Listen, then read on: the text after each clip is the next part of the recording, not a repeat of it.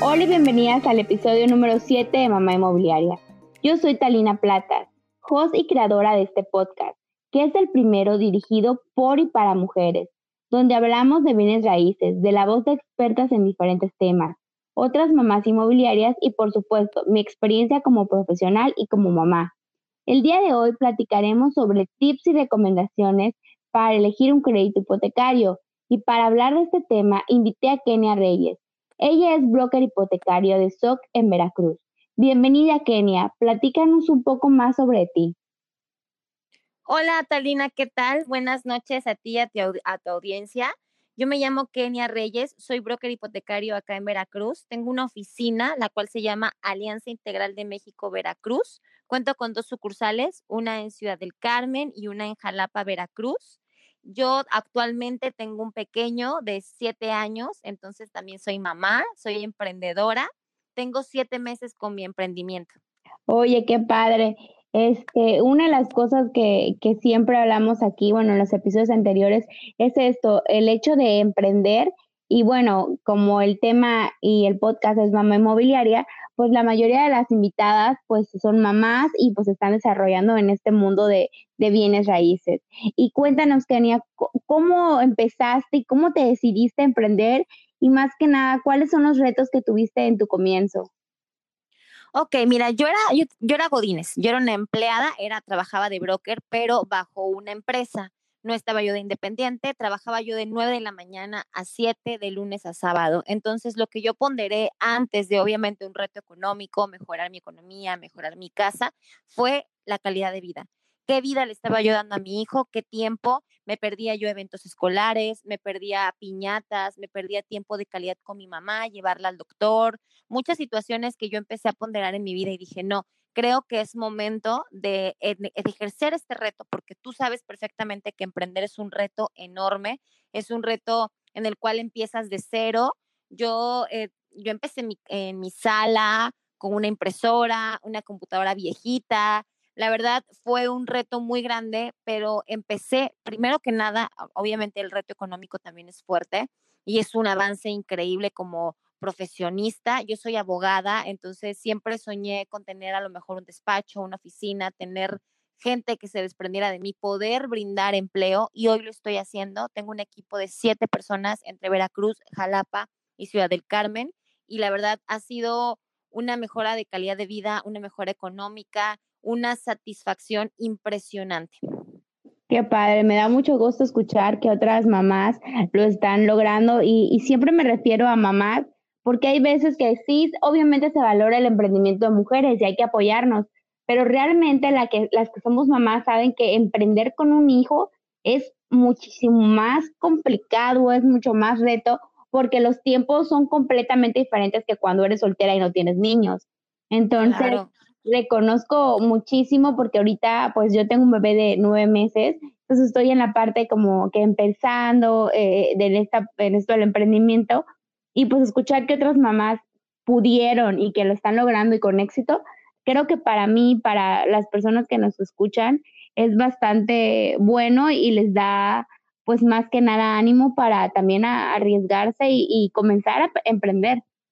Claro, y sobre todo que no tengan miedo. Yo soy mamá soltera desde los 22 años. Actualmente estoy por cumplir 30 este año, en unos días, estoy por cumplir 30 años. Y realmente eh, yo terminé mi carrera ya con un hijo y decidí emprender con un hijo. Entonces, lo único que tienes que hacer es enfocarte, trabajar muy duro, porque sí se puede. Sí, creo que también hay que tener una parte eh, pues de ahorro, ¿no? Porque para el comienzo todos, todos pueden decir, oye, es que emprender es muy bonito. Sí es bonito, tiene sus satisfacciones, pero al principio, como bien lo dices, es un reto y es de aguantar, porque los primeros meses tal vez no va a ser lo, más fácil, pero cuando ya estés en el camino, las cosas se van a ir dando. Así es, es una, una bola de nieve que tú la vas creando en tu inicio. Yo, yo considero que un arranque de tres meses en este sector, en, en bienes raíces, sea como inmobiliaria o como broker, tienes que esperar más o menos tres meses a hacerte de un nombre, a empezar a colocar clientes, a empezar a adquirir en tu, en tu caso propiedades para que ya puedas tú cosechar esos frutos. Sí, claro. Y bueno, Kenia, cuéntanos, ¿cuál es la labor principal de un broker hipotecario? Porque muchas personas pues a lo mejor yo que estoy en la parte de bienes raíces, tengo un poco más de conocimiento, pero para las que no lo tienen, ¿cómo definirías la labor principal de un broker hipotecario? Ok, el broker hipotecario es el especialista en créditos hipotecarios. Nosotros conocemos las políticas de todos los bancos, tenemos todas las opciones de créditos, banco, financiera, que aceptan en buró, que a lo mejor no tienes cómo comprobar ingresos, te hacen un estudio socioeconómico. Nosotros tenemos las mejores ofertas gracias al apoyo de SOC, que es la marca que nos respalda. Entonces, nosotros como especialistas vamos a asesorar al cliente, vamos a tramitar el crédito, vamos a gestionar a lo mejor algún apoyo gubernamental con, con Infonavit o con Fobiste, también nos encargamos de eso, y de la titulación del crédito. Ya en el caso de notarías, a la hora de la firma, nosotros vemos toda esa parte del desarrollo del crédito hipotecario. Oye, está bien, o sea, ya no tienen que ir al banco y a lo mejor ellos ir a todas las sucursales para comparar, que aparte sé que el hecho de que te cheque tu buro de crédito y que andes comparando tampoco es tan bueno, ¿no? No, principalmente yo les recomiendo mucho, no porque yo sea broker, sino que acudan a un broker, ¿no? O sea, nos van a escuchar personas de toda la República, busquen, acérquense a un broker hipotecario como asesor inmobiliario, porque nosotros tenemos todas las políticas, sabemos de un inicio, desde viendo un buro de crédito, sabemos con qué banco va a pasar, con qué banco no va a pasar, quién le puede dar la mejor opción. Me preguntan mucho, ¿cuál es el mejor banco? El mejor banco es el que te otorgue el crédito y el que te dé la mejor tasa a ti, porque cada caso es específico. Sí, claro, o sea, hay muchos clientes que dicen, es que yo estoy casada con este banco, pero a veces puede haber mejores opciones y, y creo que pues esta labor del broker es, es, es, lo mejor, ¿no? Porque no, no vas a ir a una sucursal que obviamente la sucursal te va a querer vender su producto. Así, tienes una gama de, de productos y, y, que al final ustedes son los analistas que como en el comportamiento y el perfil de cada cliente, pues le van a dar la mejor opción. Así es, exactamente. Siempre le vamos a dar la mejor opción. Nunca, no tenemos inclinaciones por ningún banco, sino le elaboramos un traje a la medida a cada cliente, de acuerdo a sus necesidades, de acuerdo si cotiza lo mejor a, Infonavit, si cotiza con Fobiste y lo podemos este, cofinanciar con un aliados, con un respaldados. Tenemos toda la gama de productos y siempre vamos a cuidar no solamente el historial del crédito, sino que tenga la mejor opción hipotecaria. Oye, ¿y cuáles son los requisitos principales para comenzar con el trámite de un crédito? Depende. Si es asalariado, son sus recibos de nómina de tres meses y los estados de cuenta de tres meses y sus documentos generales como IFE, CURP, acta de nacimiento, etc. Y si es independiente, podemos comprobar con dos vías, con la declaración anual o con seis meses de estados de cuenta, más los generales que ya mencionamos. Con esos requisitos, nosotros podemos iniciar el trámite del crédito hipotecario. Oye, qué bueno que mencionas esta parte, porque bueno, para trabajadores, pues ya sabemos que cuando trabajas en una empresa, pues te van a emitir tu nómina y viene lo que, pues lo que estás ganando y pues básicamente es un poco más fácil comprobar ingresos. Pero ¿qué pasa con las personas que somos emprendedores, que son comerciantes, que son freelance, que ellos cómo, cómo hay algún producto para ellos eh, si no pueden comprar ingresos? O sea, ¿cómo le pueden hacer? Ok, claro, para el asalariado y el jubilado siempre van a ser el más fácil. De hecho, una persona de 65 años puede adquirir un crédito a 15 años perfectamente con un banco. Partiendo de ahí, quedamos con que ellos son el cliente fácil. El cliente no es que sea difícil, sino es el cliente que poco se conoce, es el cliente freelance, es el cliente comerciante, el estilista, el panadero, el cliente que a lo mejor no ha estado de alta o quizás sí, pero no ingresa todos sus, sus, este, sus recursos en un banco ¿Qué podemos hacer? Le podemos hacer un estudio socioeconómico.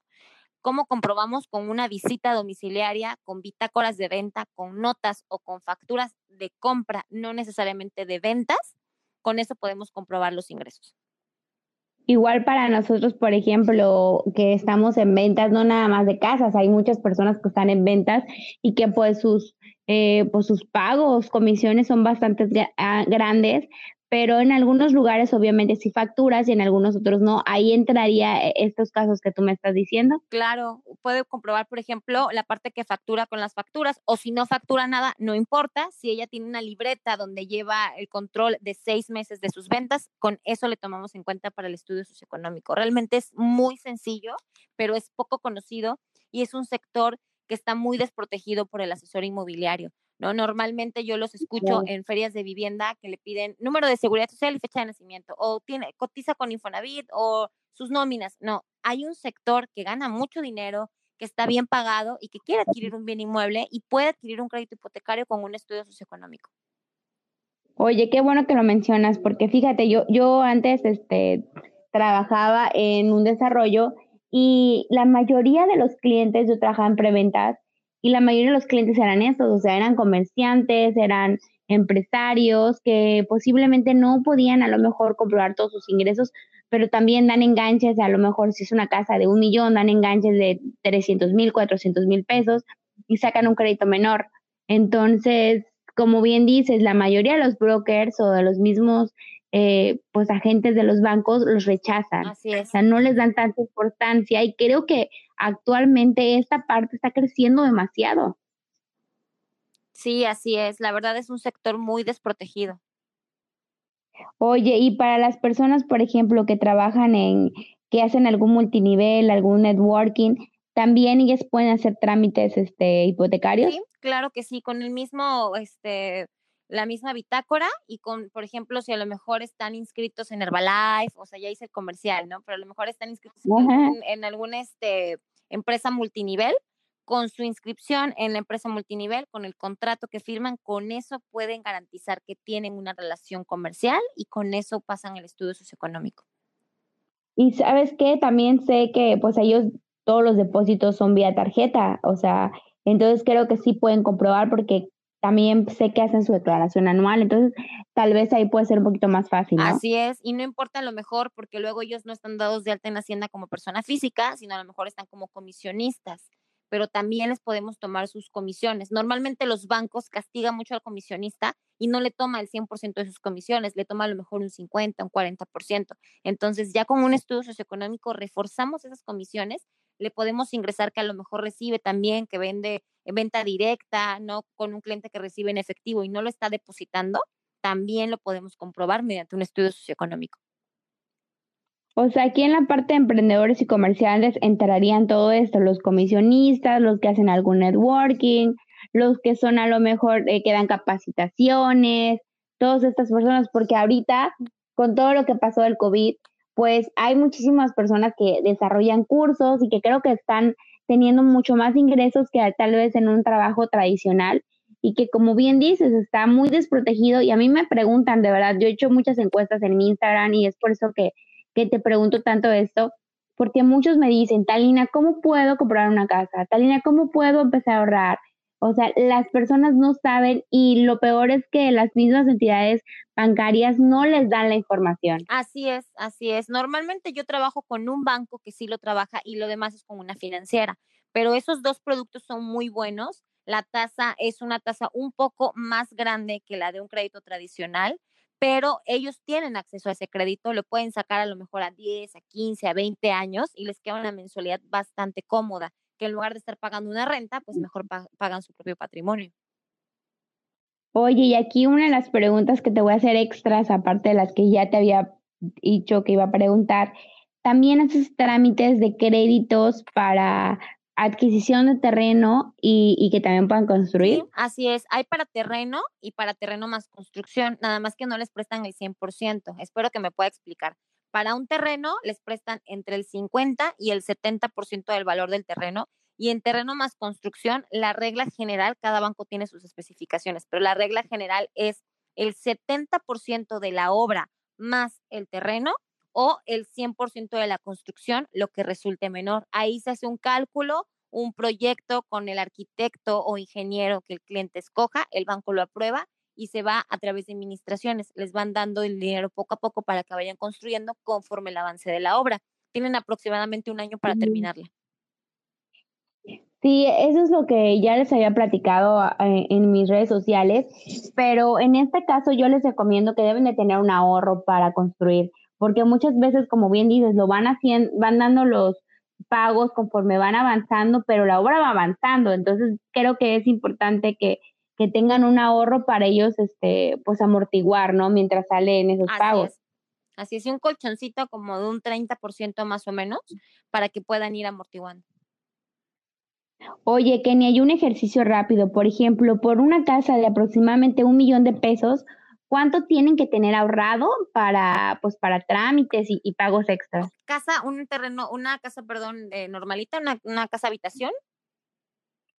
Sí, una, una casa que yo quiero comprar una casa de un millón de pesos, ¿cuánto tengo que tener ahorrado para comprarla? ¿Cuánto más o menos me va a quedar mi mensualidad? Para una casa de un millón de pesos, el banco te puede prestar, de acuerdo a tu historial, hasta el 90%, es decir, 900 mil pesos. Tú de entrada tienes que tener tu 10%, que son 100 mil pesos de enganche, más los gastos notariales. Los gastos notariales aquí en Veracruz oscilan más o menos entre un 5 y un 5.5% del valor de la propiedad. Entonces estamos hablando de 50 mil pesos. De entrada, una persona que quiere comprar una casa de un millón de pesos tiene que contar con 150 mil pesos para gastos notariales y para el enganche de la propiedad. En algunas ocasiones podemos financiar la comisión por apertura. Esa normalmente es del 1%. Ok, ok. Sí, eso está bien porque también es una de las preguntas que, que más me hacen. ¿Cuánto tengo que tener ahorrado? Yo siempre les digo que, que mejor un 20% más o menos del monto de la casa que van a comprar. Así es, entre un 15 y un 20%. Con un 15 es suficiente, pero un 20% porque a veces les pueden a lo mejor por buró prestar un poquito menos del 90 o a lo mejor los notariales sale algún gasto extra, pero con un 15% es suficiente para poder adquirir su casa. La mensualidad, nosotros manejamos 10 al millar, es decir, una persona que quiere un crédito de 900 mil pesos, su mensualidad le va a quedar aproximadamente en 9 mil pesos. Ok, perfecto. Eso está súper bien para saberlo y para pues, ir planeándolo, ¿no? ¿Y qué tipos y recomendaciones les puede dar a las personas que nos escuchan que están planeando tramitar un crédito bancario? Porque tengo muchos clientes que no es como que deciden un día para otro comprar una casa, o sea, eso lo hacen con una planeación.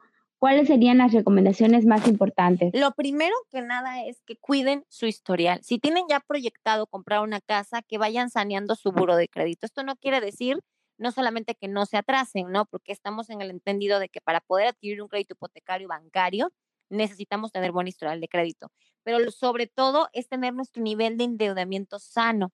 El banco nos permite tener hasta el 50% de deudas en buro de lo que nosotros percibimos. Entonces, esa parte cuidarla o si tenerlo más o menos entre un 20, un 25 para que tengamos todavía libre la mitad de nuestro endeudamiento para poder comprarnos nuestra propiedad, porque también entre más endeudamiento tienes, la tasa que te dan es más alta. Lo segundo que también les recomiendo muchísimo es vean su crédito hipotecario antes de ver casas. Me llegan muchos clientes con que ya apartaron la casa, que ya dieron 50, 100 mil pesos de apartado con una casa, llegan conmigo y el crédito que les otorgan es mucho menor a la casa que ya apartaron y pierden su apartado claro. por no tramitar primero su crédito hipotecario. Entonces, mi primera recomendación es buro sano, un buro con, estable, no con picos de endeudamiento, un buro bastante sano. Y la segunda es primero ver su crédito hipotecario y posteriormente buscar su casa para ver cuánto les alcanzan, cuánto les queda la mensualidad ¿no? O sea, más o menos una casa de un millón quinientos, ya sabes que tu mensualidad va a ser de 15 mil pesos, ¿no? Entonces, de entrada, tienes tú que tener capacidad de pago de 15 mil pesos. Sí, eso es muy importante, o sea, tal vez nosotros cuando estamos eh, por comprar una casa, y a lo mejor a mí ya no me pasa, o a ti tampoco, porque ya, ya sabemos esta información, pero las personas que no están enteradas de nada de bienes raíces, creen que pueden comprar una casa de un millón, dos millones, tres millones y a lo mejor tu sueldo no es para eso y tu ahorro tampoco es para eso. Entonces creo que lo importante también es tener una meta clara de cuánto debes pagar y lo que dices, o sea, bajarle a los, a los gastos, porque a lo mejor ganas 20 mil pesos, pero esos 20 mil pesos casi te quedan mil o, o no te quedan nada. Entonces el banco no te va a otorgar créditos. Y eso que tú comentas a uno como asesor le pasa muchísimo, que ya estás animado porque te apartaron la casa, ya tienes todo y el crédito no lo tienes, que es lo más importante. Es, es el dinero con el cual van a cubrir la, la propiedad. Entonces, este tip podría ser como para asesoras inmobiliarias y también para personas que están buscando comprar su casa. Primero, acérquense con un broker, puede ser con Kenia o con un broker local y posteriormente cuando ya sepan que efectivamente les dieron el crédito, cuánto les dieron, ahora sí comiencen a ver casos. Y como tercer tip es no se casen con el banco que ya tienen. Busquen opciones. Normalmente el banco, supongamos, si ahí les pagan su nómina, si tienen dos, tres tarjetas de crédito, si ya tienen su crédito de, de auto con un banco, piensan que ya les van a dar unas mejores condiciones por comprar su hipoteca ahí y realmente no es verdad. El banco ya te tiene cautivo, el banco un producto más, un producto menos, al banco ya no le eres atractivo. ¿Qué banco te quiere tener cautivo? El banco que no te tiene.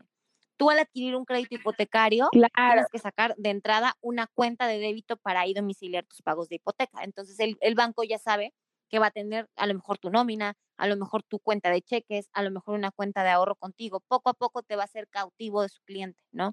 Entonces, no se casen con un banco, vean por lo menos tres opciones. No quiero decir que las ingresen con esas tres opciones porque también les puede perjudicar en su buro de crédito, pero sí traten de buscar opciones. No se casen con un banco, chequen promociones. Ahorita tenemos no cobro de avalúo, no tenemos comisión por apertura con algunos bancos y eso a lo mejor ustedes llegan con su sucursal y la sucursal que ustedes tienen o el banco que ustedes tienen no tienen esa promoción, acérquense con un broker que les puede dar esta gama, qué banco tiene ofertas, qué banco a lo mejor va a lanzar una oferta ahorita en junio, en, en julio, mejor mira, espérate porque en julio lanzan una oferta, ¿no? O sea, nosotros tenemos esa información, entonces siéntanse con la confianza de que nosotros vamos a cuidar su historial de crédito, vamos a cuidar sus ingresos, vamos a cuidar su, su información y sobre todo le vamos a dar la mejor opción. Claro, y es que es más que vender, es asesorar, y eso creo que todos, en cualquier giro que estemos, pero en esta parte de bienes raíces, es lo mejor. No te cases con el que te quiere vender, eh, pregunta, infórmate y busca siempre opciones y quédate con el que realmente te esté asesorando, como dices. A lo mejor por vender alguien le va a decir, no, ya tienes que tramitarlo, pero si tú sabes que el próximo mes va a haber más, eh, a lo mejor promociones, le dices, oye, mira, espérate el próximo. Entonces, eso es un buen asesor. el que le brinda una gama de opciones. Bueno, Kenia, pues nos sirvió muchísimo esta información, pero para los que nos escuchan y quieran ya algo un poco más, este, pues en particular, ¿en qué redes te pueden, pues poner en contacto contigo, te pueden seguir? Mi Facebook, mi fanpage de la oficina es Alianza Integral de México Veracruz. La van a encontrar con el logo de SOC y ahí está mi cara, ahí está para que me conozcan. Me pueden dar like en Facebook. Mi teléfono es el 2294 490634. Yo como gerente de plaza los atiendo directamente y los puedo canalizar con alguno de los ejecutivos, pero directamente ese es mi teléfono personal. Si tienen alguna duda, si a lo mejor quieren mejorar la hipoteca que ya tienen, ya compraron, pero quieren mejorar la hipoteca que ya tienen, adelante los puedo asesorar. Si quizá quieren un crédito de liquidez sobre una vivienda que ya la terminaron de pagar, también me pongo a sus órdenes. Ok, sí, eso nos va a servir muchísimo porque, bueno, aquí es como una información general para que ustedes puedan tener eh, pues algunos tips y recomendaciones, pero ya si tú estás pensando en tramitar tu casa, la verdad es que, tu crédito para comprar tu casa, Kenia te puede dar muchísima información y puedes trabajar con personas de cualquier parte de la República. De hecho, yo dependo de una franquicia que está en Puebla, entonces contamos con la, con la Plaza de Puebla, como te comenté, hay dos plazas que dependen de mí, que es Ciudad del Carmen y Jalapa y Veracruz, pero podemos tramitar el crédito en cualquier parte de la República. Yo estoy a sus órdenes y personalmente serán atendidos por mí. Pues muchísimas gracias, Kenia. Y para las mujeres que nos están escuchando, pues este, me pueden mandar algún mensaje o, o, o si quieren contactar directamente a Kenia, pues ya nos dio sus redes. Yo les voy a estar poniendo esta información en las notas de los episodios que lo van a poder encontrar en el Instagram, en mi página web que es www.talinaplatas.com o también me pueden mandar un correo electrónico a talinaplatas.gmail.com. Me pueden escribir si les gustó este episodio, si les sirvió y también recomendaciones de temas que quisieran ustedes que platiquemos pues más adelante. Muchísimas gracias y en realidad si les gustó compártanlo con otras personas que puedan ocupar este tema. Muchísimas gracias Kenia y nos vamos a estar escuchando. Gracias a ti, hasta, hasta luego.